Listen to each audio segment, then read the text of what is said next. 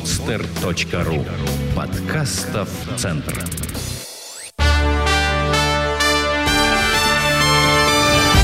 Прямая линия с Радиславом Гандапасом. Два раза в месяц легендарный бизнес-тренер отвечает на вопросы слушателей podstar.ru. Хочешь задать свой вопрос? Подпишись ВКонтакте на обновление паблика «Берись и делай подстер» и спрашивай Радислава о чем угодно. И снова здравствуйте, в эфире я, Михаил Кокин, и рядом со мной Радислав Гандапас. Радислав, здравствуйте. Здравствуйте, Михаил, и все, кто нас слышит. Но перед тем, как перейти, собственно, к вопросам, хочу буквально в двух словах рассказать о своей медиашколе, потому что занятия в ней начинаются уже завтра. Мы готовим людей к тому, чтобы они могли легко и просто выбрать работу в сфере медиа, в медиасфере. Заходите в нашу группу ВКонтакте vk.com slash live.media. Занятие начинается 7 декабря, 4 дня интенсивный курс. Вы можете попасть на любой из дней, либо прийти на все 4 дня – Преподаватели курсов – это ведущие радио, продюсеры и телеведущие. В частности, Кремов и Хрусталев, которых вы прекрасно знаете. Ну и, собственно, я. Приходите обязательно, будет очень круто, а главное – полезно. vk.com slash. Кстати, можете связаться с нами по почте live.media собака icloud.com. Ну что ж, мы продолжаем. А, да, мы продолжаем отвечать на ваши вопросы в группе «Берись и делай подстер». И вот он первый. Давайте сразу к делу перейдем. Давайте. Первый вопрос от Александра Колесникова. Радислав, здравствуйте. Ну, вот первый вопрос мы уже, вы, вернее, уже не раз отвечали. Радислав, пишите, пожалуйста, ваше мнение о роли женщины рядом с мужчиной. Давайте его опустим, потому что дважды мы уже говорили об этом, о партнерских отношениях э, мужчины и женщины. Мне кажется, второй вопрос э, в этом смысле... Роль главная. главная роль знаете, кинематографическим языком говоря. Ну да, раз мы эту тему уже раскрывали, просто вернитесь, послушайте один из кастов, э, который мы записали прежде, там этот вопрос развернут. Но хотя вообще это стоит э, целого отдельного подкаста. Может быть, мы так и сделаем когда-нибудь. Со временем будем группировать вопросы тематические и работать с ними. Не скажу, что у меня есть ответ на все вопросы, как оракул некий, но рассуждая вместе с вами, размышляя и там, свой опыт, свою точку зрения – таким образом формулируя, я сам додумываюсь до чего-то, о чем раньше не задумывался бы. Важная роль. Ну, что тут говорить? А, да, и вторая, вторая, вторая часть вопроса. Выскажите, пожалуйста, ваше отношение к так называемому культурному употреблению алкоголя. Употребляете ли вы алкоголь? Я не употребляю алкоголь. Я иногда выпиваю чего-то. Я, у меня нет задачи выпить алкоголь. То есть, у меня нет задачи употребить э, какое-то количество милли, миллилитров этанола. У меня совершенно другая история, во-первых. Во-вторых, ну, другая история, в смысле, я, если выпиваю, я выпиваю напиток, собственно, сам, а не этанол в нем содержащийся. Э, с этим у меня нет, нет заморочек ни в одну, ни в другую сторону. Как я всегда шучу, я человек свободный, да, хочу пью, не хочу не пью. Никаких там ограничений, кроме здравого смысла, не существует. Э, нет зависимости ни от, ни от э, ни употребления, ни от употребления. Поэтому нормально отношусь в целом. Но нормально такой ответ, наверное, не, не информативный. Так сложилось, что в нашей культуре э, алкоголь, он какой-то некий саундтрек к разным ситуациям. И бывает, что он в некоторых ситуациях просто незаменим. То есть, попытка его оттуда изъять почему-то разрушает вообще все. Такой структурообразующий, что ли, задающий ритм и так далее. И понятно, что каждому напитку свое место в каждой ситуации. И как бы мы ни любили там, изысканные бургундские вина порой, но вот, скажем, совершенно невозможно представить встречу друзей детства под бургундское вино. Можно, наверное, но это какая-то какой-то... Вот если есть извращение, то это оно. Под это дело особые напитки употребляются. Хотя в обычной жизни человек может тяготеть совершенно другим. Могу сказать, что со временем э, у человека что-то происходит с вкусовыми рецепторами. Я заметил, что, скажем, коньяк, даже самый изысканный для меня, вот не вкус, я вообще не, не чувствую вкуса. Я чувствую спирт и больше не чувствую ничего, и поэтому он отошел как-то не знаю, довольно, довольно недавно, там лет 5-6 назад, я открыл для себя такой напиток, как граппа. Научился в нем разбираться и должен сказать, что вот хорошая граппа – это прекрасная вещь, прекрасный аккомпанемент, прекрасный диджестив. С винами как-то, ну, да, я ценю хорошее вино, и тут тоже такая скверная история. Начинаешь пить хорошее вино, не можешь пить плохое, совсем не можешь. То есть, вот ты в него туда, оно, оно обратно. Алкоголь можно исследовать, э, с алкоголем можно жить. Ну, скажем, у меня он в сферу каких-то жизненных интересов не входит. Мои попытки сделать это чем-то вроде хобби, да, пробовать, где-то путешествовать, оно ни к чему не привело. Мне жалко времени на, на эту историю. Но в целом, если я и с пищей, и с людьми, и с э, фильмами, и с напитками стараюсь следовать правилу или лучше, или ничего.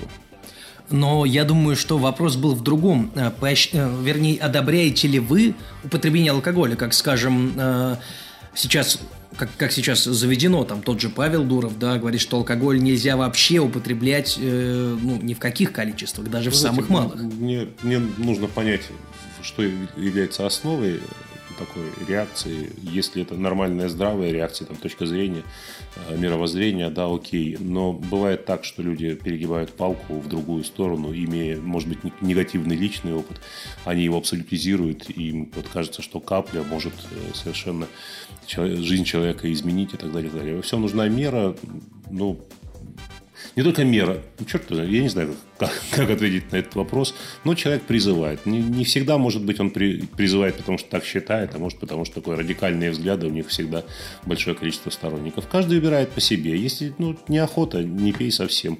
Ну, тут есть одна штука. Я за свободу и независимость. Если человек становится зависимым от чего бы то ни было, от химического или вещества, от людей или определенных, от мнения и так далее, и так далее, вот это повод для тревоги. Тут не в алкоголе дело, а в зависимости. Вот зависимость, мне кажется, следует избегать человеку изо всех сил. Если он чувствует, что его затягивает, он должен, наверное, сделать что-то, чтобы, чтобы не затянуло окончательно. Тогда, может быть, действительно, не капли там, в течение какого-то времени и так далее. Кстати, если вы чувствуете, что у вас с алкоголем есть сложности, скажем, что вы выпиваете чаще, чем хотелось бы, или больше, чем хотелось бы, или не совсем то, чего хотелось бы, где-то теряете контроль и так далее. Я дарю вам прекрасное упражнение – которая позволяет сбить ритм употребления алкоголя, по крайней мере. Упражнение называется «Молодец». Вот прямо с сегодняшнего дня можете начинать делать. Если, э, как, как это действует? Решаешь завтра вообще без алкоголя. Ни при каких обстоятельствах не выпиваешь. Хорошо. Не выпил, вечером написал себе «М». На следующий день снова не выпил ни капли алкоголя, написал себе «О». Итак, 7 дней без алкоголя, пишешь «молодец». Но «молодец» – это похвала, то есть должен быть восклицательный знак. Поэтому еще один день без алкоголя и поставил восклицательный знак. На следующий день можешь выпить. Если неохота, например, Вариант номер один. Можешь еще стать двойным молодцом. Опять писать молодец. Вариант номер два, если у тебя предстоит день рождения какой-нибудь, или это такое событие, на котором тебе особенно трудно будет быть молодцом, ставь восклицательные знаки до этого события, а потом начинаешь новый отсчет. Что будет, если ты моло, и потом хоп, ну как-то так случилось, такие обстоятельства, все, все очки сгорают, заново начинаешь писать молодец. Ну вот э, задача дойти до тройного молодца. Тройной молодец, это вот это супер молодец, это молодец в кубе. Вот это, это задача. Если можешь держаться больше трех недель, то дальше вообще нет никаких проблем. Три недели такой срок. А, если ты себе решил без сладкого обходиться в течение какого-то времени, та же самая история начинается со сладким. Не ешь пирожков, пирожных, э, булок. Молодец. Ну и с прочими вещами, когда вам нужно себя замотивировать, я это упражнение даю в тренинге э, Self-Made Man, самоменеджмент и самомотивация. Людям благодарны чудовищно бывают, потому что, ну, не знаю, самый, самый простой способ самоконтроля и мотивации. А, да, и следующая, последняя часть вопроса. Проходили ли вы НЛП-тренинги? Если да, то как вам это помогло в жизни? Спасибо за ответы и то, что вы делитесь своим опытом. Ну, проходил тренинги, которые проводили нелперы. Не всегда я об этом знал, что это, ну, знаете, что я хочу сказать? Технологии НЛП не придумали НЛП, вот, авторами НЛП.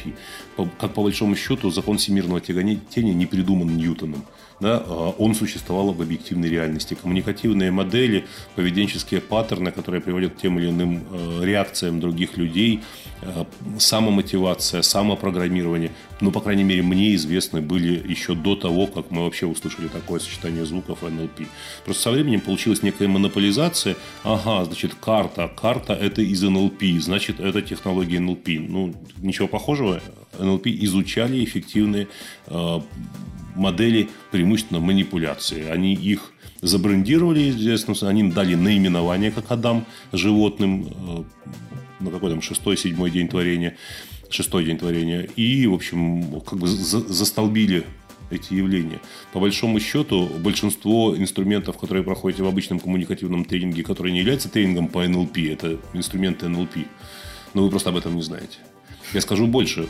Моя там, э, грудная дочь использует инструменты НЛП. Она использует инструменты НЛП, хотя она не может вообще ничего пока сказать, ей еще рано. Поэтому нужно, нужно, нужно разграничивать эти понятия.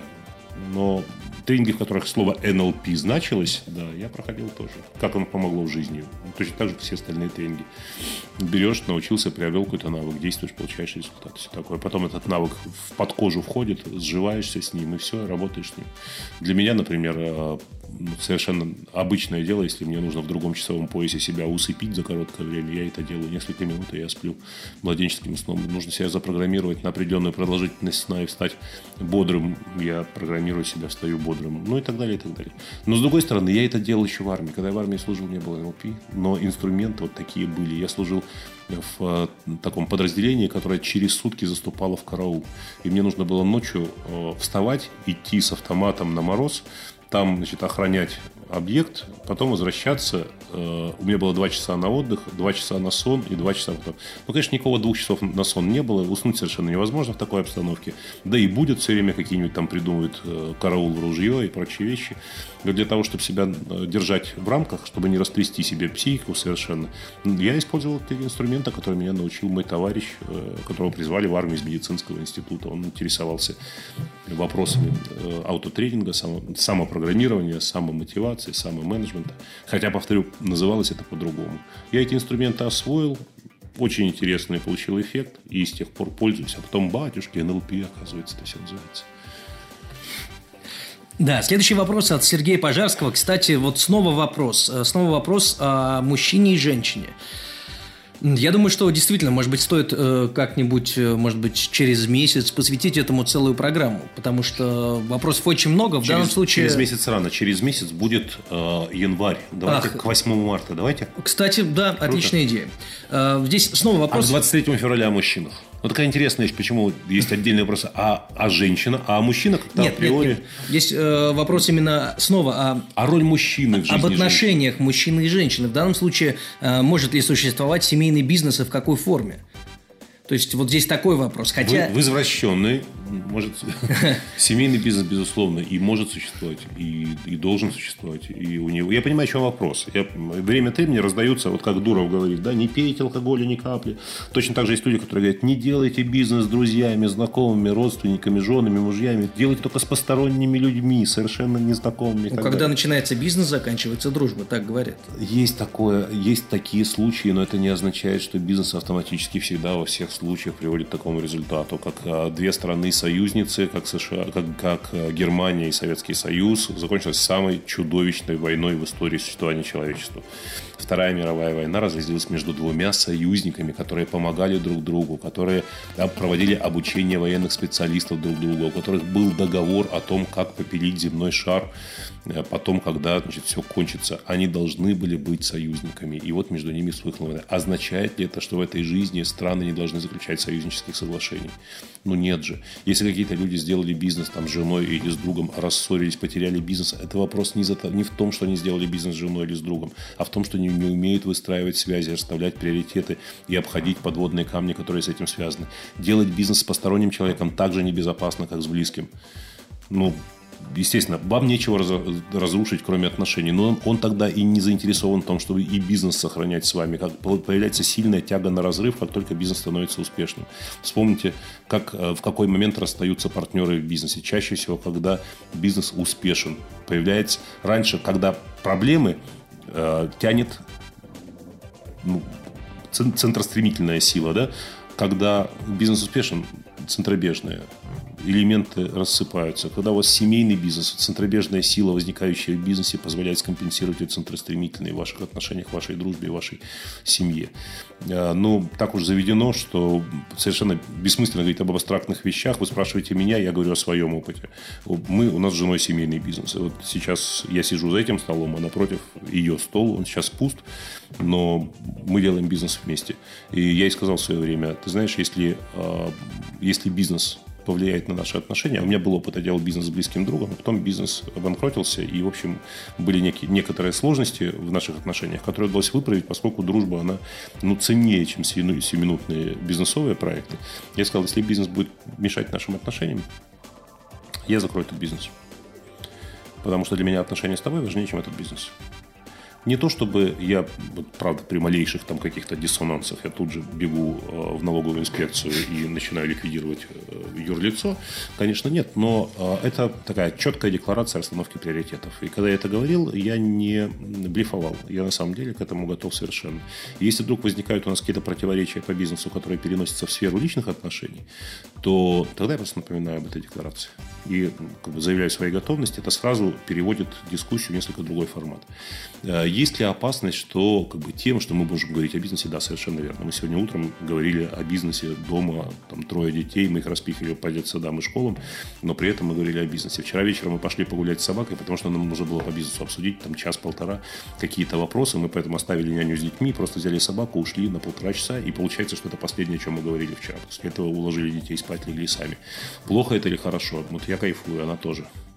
У нас кроме обсуждения детей, еды, э, там, путешествий и телевизионных программ, условно говоря, да, есть важнейшая тема. Тема, которая позволяет э, нашей семье существовать.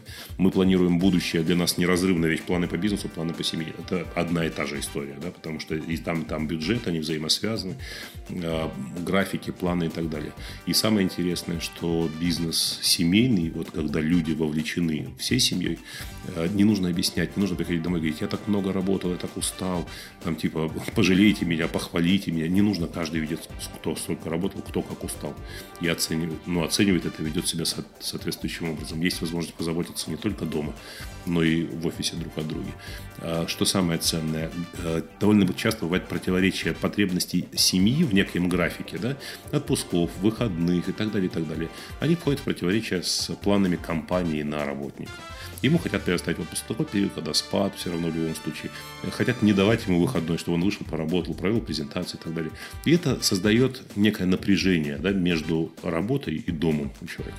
Когда бизнес семейный, нет этой проблемы. Вы планируете, вы смотрите, там вам вас, вы хотите сходить в театр, вот этот период, там какая-то премьера, и вы планируете деловые дела таким образом, чтобы обойти эту угрозу. Да? Не может возникнуть такого, что вам за два часа до того, как ехать домой, одеваться в вечерний костюм, он скажет, слушай, надо остаться, тут такие дела, в общем, не можем разобраться, аврал, аврал. Не может возникнуть в принципе. Вы планируете дела по бизнесу так, чтобы ваши личные дела были не ущемлены. Ну и наоборот, личные дела планируете таким образом, чтобы рост в бизнесе вы могли в период роста максимальную эффективность Надо просто понимать, что, что есть угроза и у того, и другого варианта. Какая угроза? И у вас должен быть план, как ее обходить. Есть такое выражение хорошее, кстати, тоже говорят, Нелперы его придумали, договариваться на берегу до того, как начнется переправа на тот берег. Потому что при переправе может случиться все, что угодно. Это имеет смысл делать то, что ну, в брачных отношениях брачный контракт, а если у вас есть партнерские отношения, которыми вы дорожите по жизни, и вы хотите их перенести в сферу бизнеса, у вас должен быть уговор, что будет, если. Вот что будет, если мы поймем, что там, что будет, если мы поссоримся из-за того, что, что будет, если, там, ну, если бизнес накроется, что будет, если бизнес станет там, вот, успешным. Попробуйте эти сценарии проговорить. А, имеет смысл привлечь специального модератора на это дело, потому что сами в тупик зайдете довольно быстро, вы поймете, что крутитесь вокруг одной точки. Возьмите модератора или медиатора, например. Медиаторы – это люди, которые которые помогают профессионально разрулить некий конфликт. Можно пригласить медиатора и смоделировать конфликтную ситуацию, найти из нее выход. И как в армии, знаете, есть сейф, в сейфе лежит конверт, в конверте написано, что делать в случае э, боевой тревоги. Вот точно так же у вас есть некий конверт – в сейфе, у вас возникает некая боевая тревога, вы достаете конверт и читаете, что делает каждая из сторон. Вот и все. Конфликт чаще возникает, когда люди не знают, что делать. У них нет сценариев, они паникуют, они говорят лишнее, они совершают поступки, которые вредят обоим, вредят в бизнесе. Может быть, вот такие рекомендации позволят вам. Это огромный кайф делать бизнес с близкими.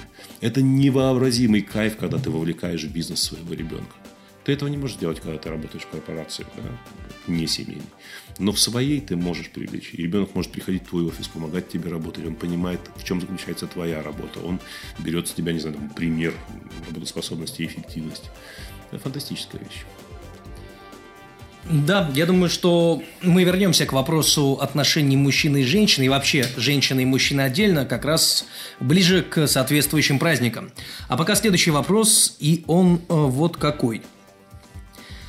Задает его Сергей Солонский. Здравствуйте, Радислав. Какие советы вы дали бы себе 25-летнему? И чему бы в первую очередь научили себя молодого, если бы могли передать уже имеющийся навык. Вот вы только что о детях говорили, вы же передаете им какие-то свои навыки, которые, а, возможно, вам э, ну, в том возрасте не передали. Ну, с высоты опыта. Я думаю, если вот, бы я советовал да. себе 25-летнему, я бы, вот если бы я мог, я бы воздержался, потому что я 20-летний, ни хрена бы не послушал этих советов. Я помню себя 25-летним, я бы не воспринял эти советы. Чужие советы – это всегда чужой, это всегда упакованный чужой опыт, и часто мы не воспринимаем его э, всерьез и не действуем в соответствии с ним. По большому счету опыт такая вещь, знаете, как кто-то пошутил, опыт не сифилис, он не при, при контакте не передается. А, в этом есть ну, в общем, серьезная, серьезная доля истины. И когда вы говорите ребенку один раз на основе своего опыта что-то, это же значит, что воспринимается сразу.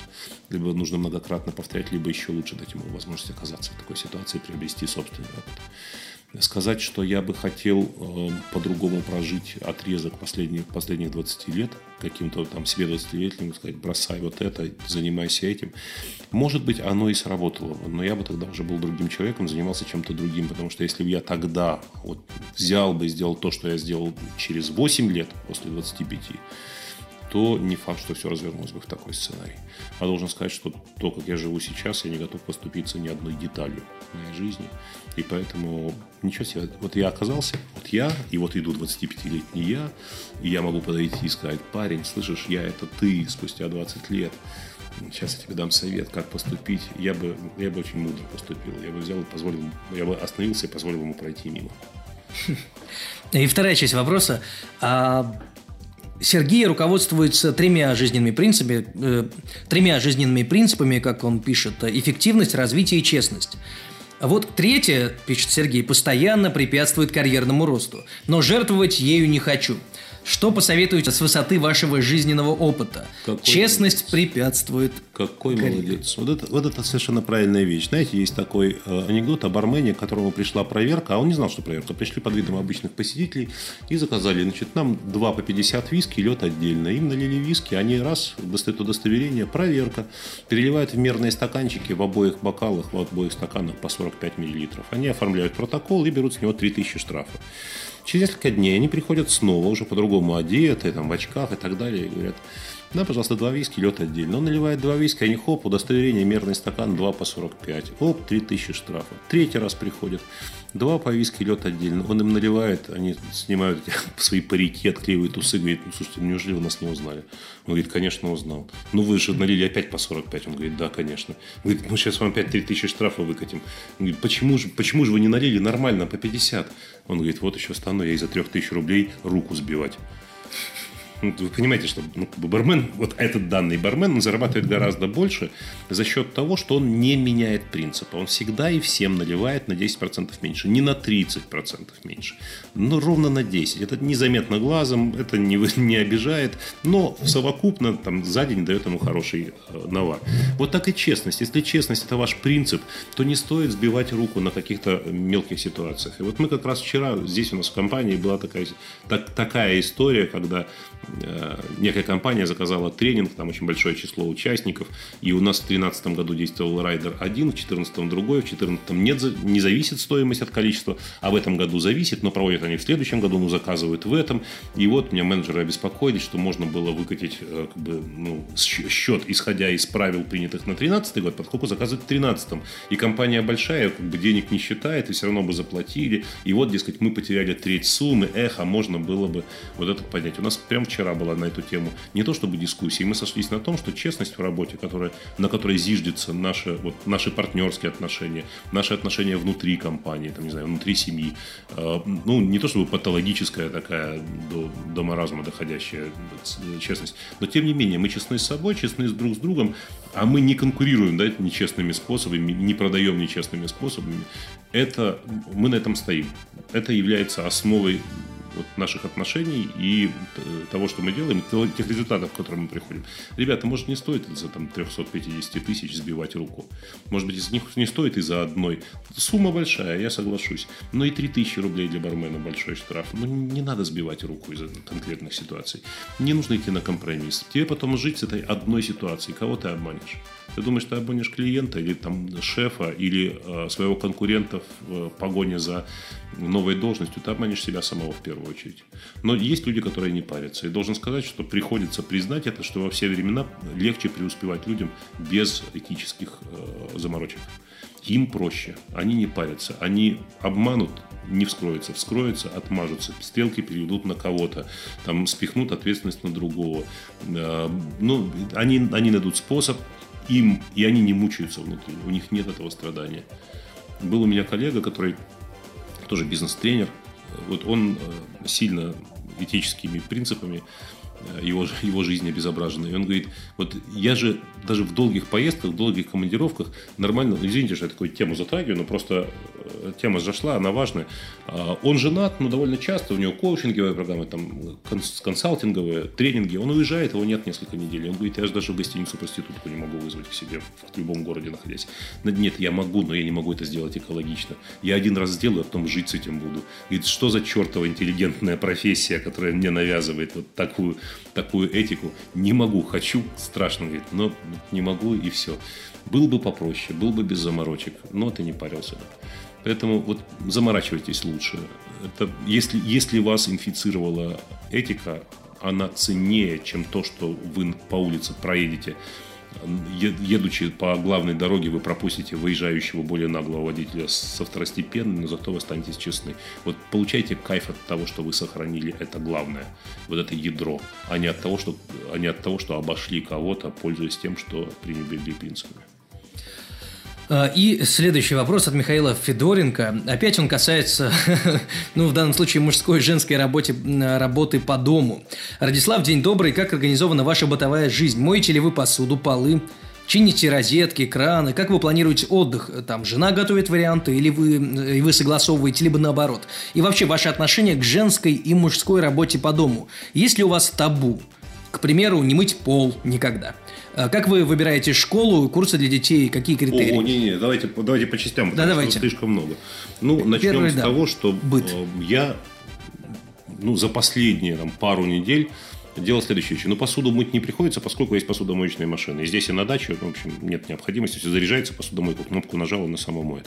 А, за последние там недели две, что я делал по дому? Я пылесосил, я мыл пол, я вчера я менял лампочки в некоторых там, люстрах. Почему-то в одночасье, видимо, был скачок напряжения, несколько лампочек сразу в доме перегорело. Я вкручивал лампочки, это моя работа. Ну, у нас есть прислуга, есть персонал домашний, и количество, там, число домашнего персонала на одного человека больше, чем, чем число членов моей семьи на сегодняшний день. И поэтому утро начинается с того, что приходят люди на работу, кто-то начинает готовить, кто-то начинает убирать, кто-то берет машину, везет ребенка в школу. Э, люди работают, нет необходимости. Но в случае, если необходимость возникает, мне абсолютно нечего делать. Я в армии служил, мне пол помыть на раз-два. Э, попытки вот, горничной начистить обувь кончились скандалом, потому что чищу обувь я. То есть она может там смыть грязь и так далее. Но чистить обувь – это такая вещь интимная, которую делаю я, ну там и сын потихонечку свою начинает чистить, обучился этим вещам. Вкручивать лампочки не будет никто никогда, не потому что они не мужчины, а потому что вот, точу ножи я, потому что это тоже... Знаете, в ритуалике отношений есть такие вещи, которые делает хозяин дома в любом случае. Он точит ножи, вкручивает лампочки. Делаю мелкий ремонт, но э, в квартире сделан ну, из таких материалов ремонт в целом, что самому лезть туда какими-то отвертками, стамесками, наверное, было бы неправильно. Есть некий профессионал Саша, который в случае, когда там какое-то критическое количество вещей, разболталась ручка, там то все отошло, вызывается Саша, и Саша все делает правильно, правильным инструментом и так далее. Но если просто вывернулся шуруп какой-нибудь, безусловно, я его заверну, детскую игрушку починю, с этим проблем сложности нет э, персонал работает у меня в доме не потому, что у нас руки растут из задницы, или потому, что мы лентяи такие, или жибоки чудовищные. Просто потому, что мое время дорого стоит, сильно дорого. И я отчетливо понимаю, для меня нет проблем нанять второго водителя, например. Сейчас наняли второго водителя, когда поняли, что для одного работы слишком много. Потому что за час когда я еду на заднем сиденье автомобиля и просто отвечаю на почту, я зарабатываю месячную зарплату. час моего времени равен его месячной зарплате. Так почему я должен экономить? Что я экономлю в данном случае? Ну, сына сегодня сам в школу свозил, была такая вот фантазия. Водитель есть, я сел в машину, поехал. Ну, там прокатился, поболтали дорогой. Раннее утро, снежок идет. И все такое. Э, у жены та же самая история. Она делает все по дому лучше, чем прислуга. Лучше она лучше пришивает рубашки пуговицу, она лучше гладит рубашки и брюки, она лучше приберет, она лучше приготовит. Несомненно лучше. Не потому, что она моя жена это говорю, а потому, что это объективно. Но прислуга есть, потому что она работает активно, много. У нас трое детей. У нас один там, младенец совсем. Он требует большого количества времени, но работа не стоит. Работа должна двигаться дальше. Есть огромное количество вещей, которые она должна, должна успевать сделать. Поэтому, по большому счету, это не прислуга и не слуги, которые служат. Да? Это люди, которые помогают. Они помогают сделать нам то, что делали бы мы сами. Но если бы мы делали это сами, мы бы не сделали всего остального. К сожалению, все мои дети аллергики, поэтому дома должна быть чистота. Уборка проводится ежедневно влажная. Потому что все они реагируют на пыль, на все эти вещи. Так и машины моются тоже постоянно. Но мы потом разберемся с аллергией, это отдельный, отдельный пункт, но тем не менее. Ну и вообще человек должен жить в красоте и чистоте, я считаю. Если человек живет достойно, жить достойно означает, чтобы вокруг было чисто, хорошо пахло, чтобы радовался глаз, чтобы радовался язык, когда он вкушает пищу. Он не должен есть там старое, разогретое, обветрившееся там с признаками гниения еду. Должно быть свежее, вкусное и, не знаю, полезное. Вот все это позволяет сделать. Да, приходится много работать для того, чтобы поддерживать такой э, уровень жизни. Приходится много работать. Но работа, которой я посвящаю свою жизнь, она, наносит, ну, она мне доставляет кайф. Я могу пропылесосить, помыть пол, но это не то, что я делаю с удовольствием. Кстати, на даче я работаю больше самостоятельно. Там и листва, там и снег. Можно заплатить 200-300 рублей ребятам, и они раскидают снег кому-то из рабочих, ну, те, кто работает в коттеджном поселке. Но мне кайф самому, у меня весь инструмент есть, я там работаю, работаю машу, машу лопатой. Не потому что нужно, а потому что просто кайф на свежем воздухе. Там вторая часть вопроса про... А, да, она касается образования э, и курсов для детей. Как, как вы выбирали школу, какие курсы, какие критерии. Я помню, что когда вопрос как-то, один из вопросов коснулся образования университетского, высшего. Вы говорили о том, что хотите отправить, э, ну и вообще считаете, что в России образование э, высшее... Ну, профанация на сегодняшний день. Да, и все-таки за границей, наверное, будет лучше. Но здесь вопрос касается среднего образования и курсов. Ну, знаете, за границей немножко другая система. У нас среднее образование, потом переход в университет. У них ступени по-другому устроены, поэтому детей катапультируют в 13 или 15 лет для того, чтобы они могли на соответствующую ступень, там, high school, ну и так дальше учиться. У нас уже фаза подбора конкретного учебного заведения. Э, ну, вы знаете, у них такая интересный сценарий. Да? Школа, в которой ты учишься, резко сужает количество университетов, в которые ты фактически можешь поступить. Поэтому, выбирая школу, ты уже как бы задаешь определенный вектор в университет. У нас сейчас такая задача, мы пока на лето там отправляем ребенка э, в школу, в школу, в летний кампус школы. В общем, он там больше языком занимается, чем другими предметами. Но вот со временем мы к этому готовы, он готов. Он изучает второй иностранный язык в 11 лет. По-английски он уже говорит. Ну, то есть с англичанином он говорит. Он, он понимает, он отвечает в диалоге. Не только с англичанином, но и другим иностранцем. Сейчас изучает еще французский. Французский дается очень быстро. Прогресс по французскому, если вы знаете один иностранный язык романа германской группы, второй на него ложится сразу очень быстро. Там 70% слов совпадают в английском и французском. Разница только в произношении, немного в написании. А он будет учиться за границей, это решенный вопрос. Я не вижу сегодня в России вуза, в котором он мог бы получить не только достаточный уровень, а, скажем, знаний, которые были бы адекватны в жизни, но я не, могу, не вижу вуза, в котором была бы достаточная среда общения. Я бываю, я выступаю перед студентами, по разным поводам меня зовут даже там, лекции почитать в, институт, институтах. Я прихожу, я вижу эту атмосферу. Я вижу лица усталые, утомленные, я не вижу этого энтузиазма, желания учиться, не вижу творчества, креативности да, в глазах. Я вот вижу людей, которые, блин, когда это все кончится, скорее бы наконец с пар поехать, значит, сжечь, развлекаться далее. Возможно, я ошибаюсь, несколько обобщая, но э, я думаю, что я ну, прав в значительной степени. Возможно, есть какие-то исключения. Но искать исключения, знаете, при такой подвижности, мотивации. Преподаватель, вы можете, можете сказать, хорошая система и так далее, а преподаватель кто? Кто этот человек? Хороший, умный человек, ну и что? А как потом применять то, что, то, что я узнаю там? Как? Откуда у него эта информация? Из книги. Книга кто написал? У кого информация? Кто написал книгу? Из книги. А практики есть в этой сфере? Нет практиков. Ну, так это же, дескать, э, образование, оно не для работы, оно просто для ума. Для ума э, младшие классы школы. Чтение, письмо, э, чтение, письмо, счет. Вот три вещи, которые нужны для, для жизни, для развития интеллекта. Все остальное нужно для того, чтобы парень в 21-22 года вышел в жизнь и мог что-то.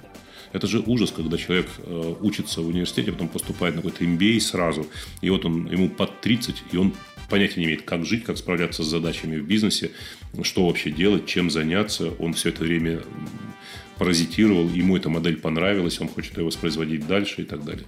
И будем катапультировать. Ну, как бы пойдем таким путем. Это, знаете, совершенно традиционная вещь. В истории России всегда, когда могли дать западное образование, давали западное. У нас традиционно не было сильной школы.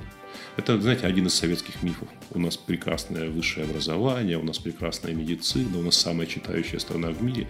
Ничто из этого не есть правда, к сожалению. И медицины у нас не было никогда не будет. У нас фронтовая медицина была, вот она фронтовой и осталась. Ногу оторвет, пришьют. А вот так, чтобы качество жизни человеку повысить, здоровому человеку позволить научить, сохранить, научить и поддержать ему качество жизни, этого нет.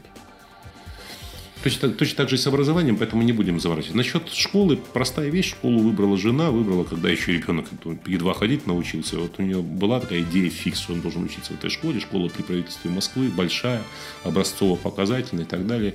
И должен сказать, что пока она оправдывает наши ожидания, отдельные преподаватели. Знаете, что хорошо в этой школе?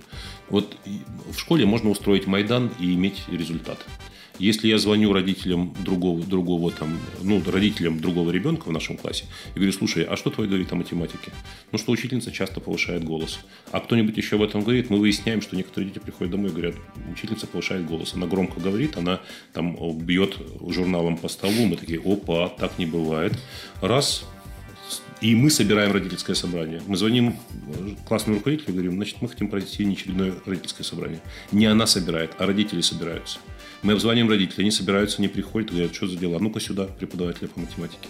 И мы вызываем преподавателя по математике предлагаем дилемму. Или мы вас увольняем, или вы сейчас быстро учитесь более эффективным способом э, общения с нашими детьми.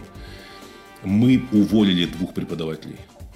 Уволили, просто ну, поставили директора, не то, чтобы поставили директора, просто директора э, и не обязали. Просто мы довели до него эту информацию. Да? И мы сказали, что нам это не подходит. Э, директор проверил информацию, просто уволил человека. Человек ушел на улицу. Работать в этой школе очень престижно. Быть уволенным из нее – это серьезное пятно на карьере. Мы увольняем преподавателей. Если нам нужно, мы устраиваем Майдан и добиваемся, то есть наши требования удовлетворяются. Но в этой школе что хорошо? Ну, преподаватель не есть преподаватель. Они не могут прыгнуть выше головы. Что у них хорошо? У них два преподавателя, один американец, один англичанин. И два раза в неделю они с детьми занимаются весь день. Там драма, ораторское искусство, математика, забавная математика такое. У них и язык, и edutainment. Они, то есть, они занимаются в, в творчестве, да, развиваясь. У них еще постановки, там всякие мюзиклы они ставят.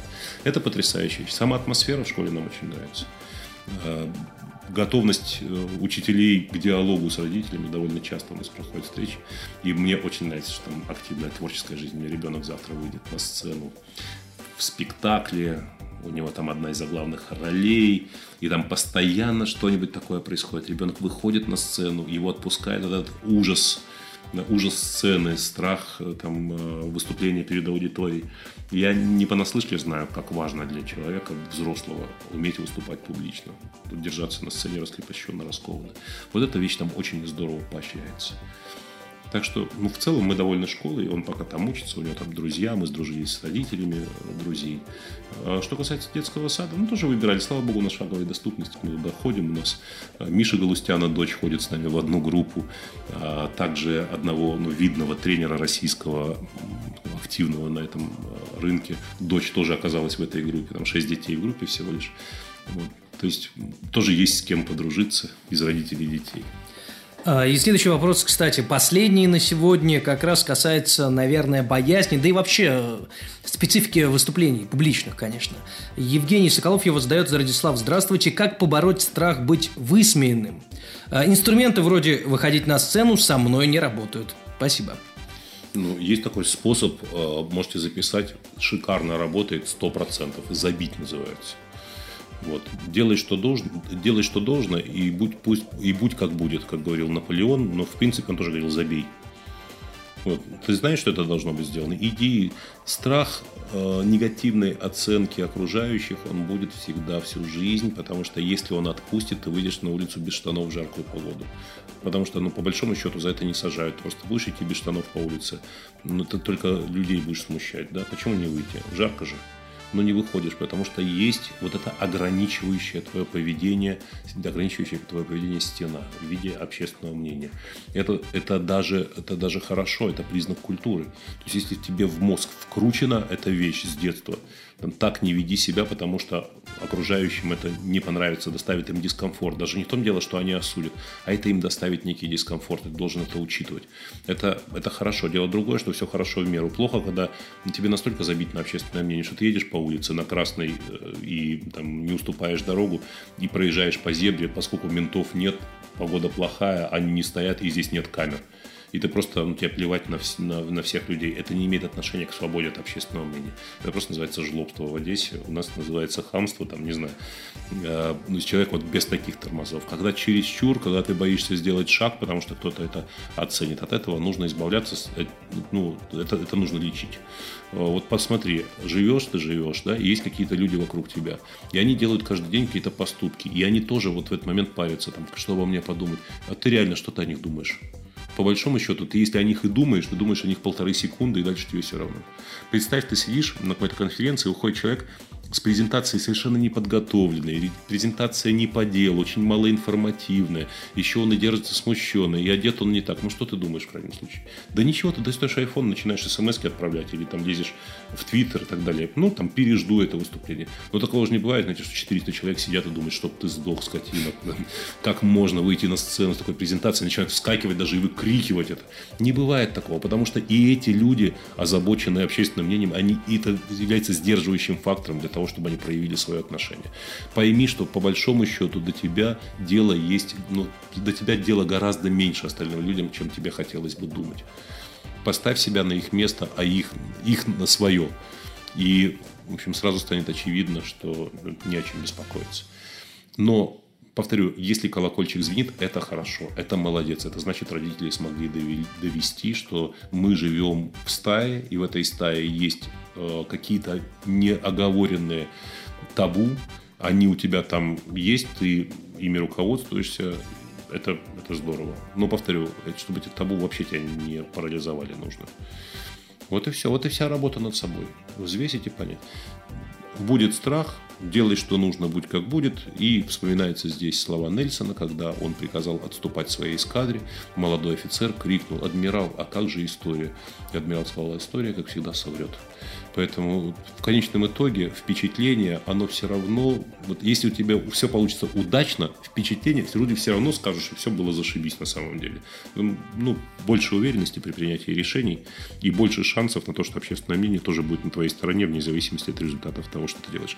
Очень интересное соотношение получается. Примерно половина вопросов – это вопросы про меня, которые вообще их, э, скажем, их ценность для меня ну, сомнительно. Но я люблю отвечать. У меня жизнь богатая событиями. Да и всякий, наверное, любит о себе сказать. Прямая линия с Владиславом Гандапасом. Ну, прямая, да, поэтому задается прямой вопрос. Я даю прямой ответ. Про детей, там, про жену, про бизнес, про, про все дела. Э, ну, мне здорово, мне интересно, я там себя останавливаю. Может быть, не всем интересно знать такие детали моей жизни. Но если человек спрашивает, наверное, он должен получить ответ. Но хорошо, что это уравновешивается второй половиной вопросов, которые, в общем, не, та, не такого интимного характера, но они могут быть универсальными, ценными для другого человека. Но должен сказать, что вот лично в моей жизни бывало так, что человек, рассказывая о своем опыте, вдруг э, вдруг, ну, как бы осуществляет коучинг некий по отношению ко мне. Он не дает какого-то совета, он не, не выдает какой-то мудрости. Он просто говорит, как у него в семье там то-то и то-то происходит, или по каким принципам он выбирал что-то. Помните, я говорил, что в еде, напитках, там, друзьях и этим фильмах или лучше, или ничего. Точно так же со школами, учебными заведениями. Или лучше, или ничего. То есть, два вопроса, один интимный, другой не интимный, а они сошлись. Идея это одна и та же. Меня позавчера мой, ну, прям друг близкий, там, мы встретились, редко себе это позволяем, часто в разъездах. Встретились за ужином просто, который затянулся допоздна.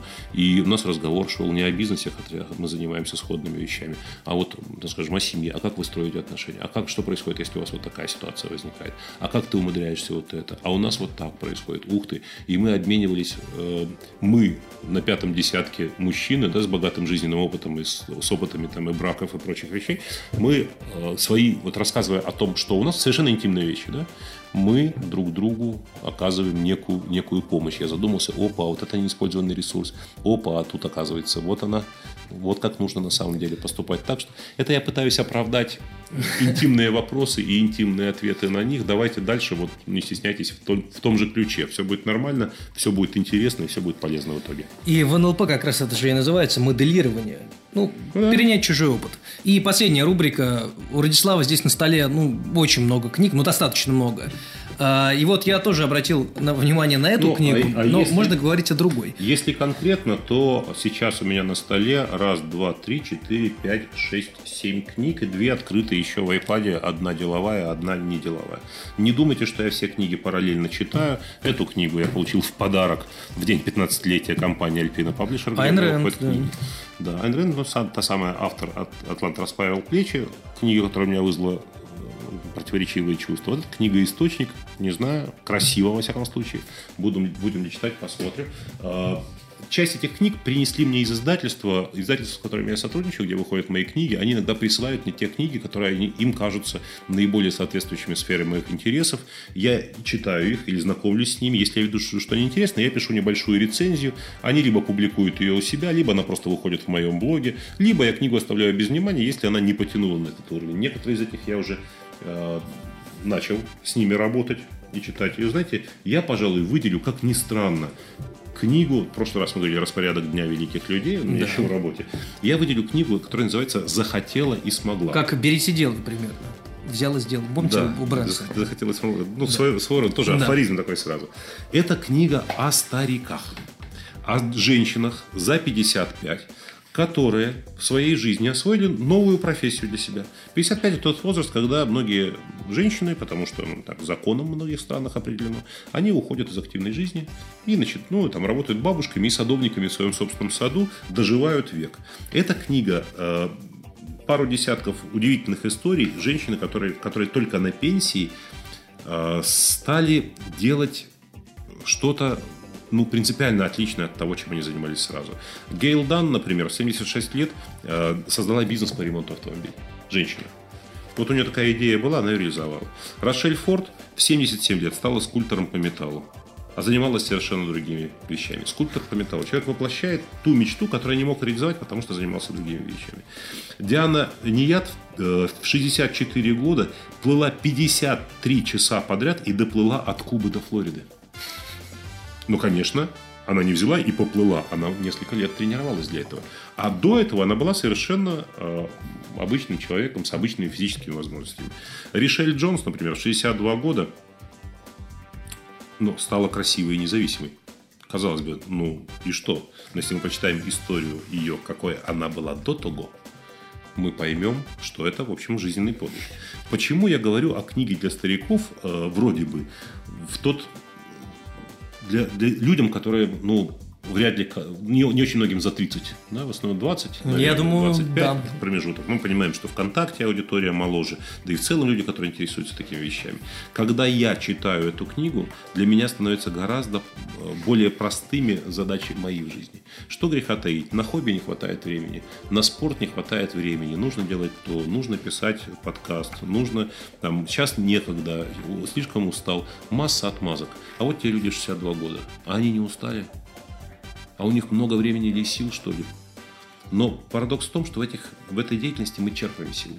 В любимом деле, в бизнесе, в хобби мы черпаем силы, они возвращаются обратно. Когда я читаю книгу о том, как старики смогли, мои задачи становятся для меня проще. Это книга-мотиватор. Это помимо того, что это интересная книга, интересная книга историй, настоящих непридуманных историй, реальных непридуманных людей, это книга-мотиватор.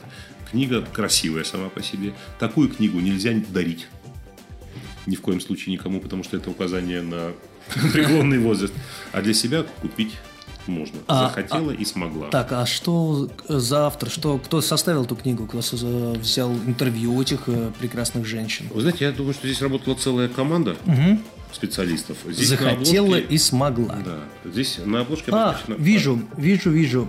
Проект Владимира Яковлева. Это Помните? возраст счастья, конечно. Владимир Яковлев, э, человек, который стоял Да. у истоков коммерсанта, конечно. Вот э, как раз Возраст очень много они писали. и о мужчинах, и о Да. женщинах, а это исключительно о женщинах. А, Я на самом деле очень много положительных отзывов слышал а, об этом проекте Яковлева. Изначально он показался каким-то, ну, очень странным. Издатель, да, журналист. Какой-то издатель, геронтофил, да, вдруг. на А и вдруг начал писать... Ну, на самом деле заработал. Знаете, Владимир вошел в э, пору зрелости, в э, ту пору жизни, ну, мужчины, не знаю, женщины, мне кажется, раньше задумываются о старости, еще им совер- совершеннолетними еще не стали, они уже простирают свою фантазию в область старости. Мужчина задумывается, я думаю, где-то, ну, когда он понимает уже, что как, как э, совсем недавно он уже не может. Что не может куролесить до 3 часов ночи и чувствовать себя свеженьким бодреньким в 10 утра. Он, поним, он задумывается, что, да, а что чувствуют старики на самом деле. И он, и он начинает задумываться э, и моделировать себя в будущем. И возникает вопрос, каким ты себя хочешь видеть в старости. Это очень важный вопрос, между прочим. Э, Его как-то избегают, потому что в России в целом старик это, это труп. Его, его нет. Это уже человек по дороге на кладбище, и по большому счету, какая у него там жизнь? Ну вот, займись чем-нибудь. Как-нибудь коротай свой век, недолго осталось. А жизнь может начаться. И вот здесь написано, в 55 все только начинается. В жизни этих людей действительно так было. Мои одноклассницы в 16 лет дали клятву покончить с собой в 33 года. По их мнению, 33 года – это предельный возраст женщины, дальше начинается какая-то чудовищная старость и так далее. Когда мы встретились на встрече, встретились на встрече одноклассников, все живы. Я спросил, а как ваша клятва? Почему вы не покончили с собой? Они говорят, что это в 33 только жизнь, жизнь только начинается. В это трудно поверить, но совершенно искренне люди в 60 скажут, в 55 жизнь только начинается. Когда уже нет той ответственности, когда сформирован какой-то материальная база, да, когда капитал есть, когда дети выросли, когда уровень ответственности меньше, э, уровень нагрузки меньше, времени нужно меньше. Но есть один фокус. К 55 годам у вас должны быть материальные вопросы решены на перспективу все. В 55 у вас должны быть решены все вопросы по здоровью. У вас не должно быть э, развития заболеваний, с которыми вы родились. У вас должны быть блокированы всякие хронические заболевания. Все должны быть вопросы там, энергетики решены. У вас должно быть решен вопрос жилья, досуга, там, детей, там, устройства семьи. Все конфликтные ситуации должны быть преодолены. К 55 годам у вас должно наступить время для рестарта. Для того, чтобы стартовать в новую жизнь, где у вас будет больше досуга, но чуть меньше, но еще достаточно сил для того, чтобы им заниматься. Чуть меньше доход, но достаточный для того, чтобы не отказывать себе в э, капризах и желаниях. И у вас должны быть решены отношения в семье для того, чтобы у вас вы могли э, не знаю, для того, чтобы у вас жизненная энергия не уходила на преодоление сложных конфликтных ситуаций. Вот, вот в чем задача. К 55 годам решить все ключевые проблемы жизни и стартовать заново в новую, светлую, прекрасную, увлекательную жизнь. На этом все. Пока. Совсем скоро услышимся вновь. Да, счастливо. Задавайте новые вопросы. С удовольствием поговорим еще. Сделано на podster.ru Скачать другие выпуски подкаста вы можете на podster.ru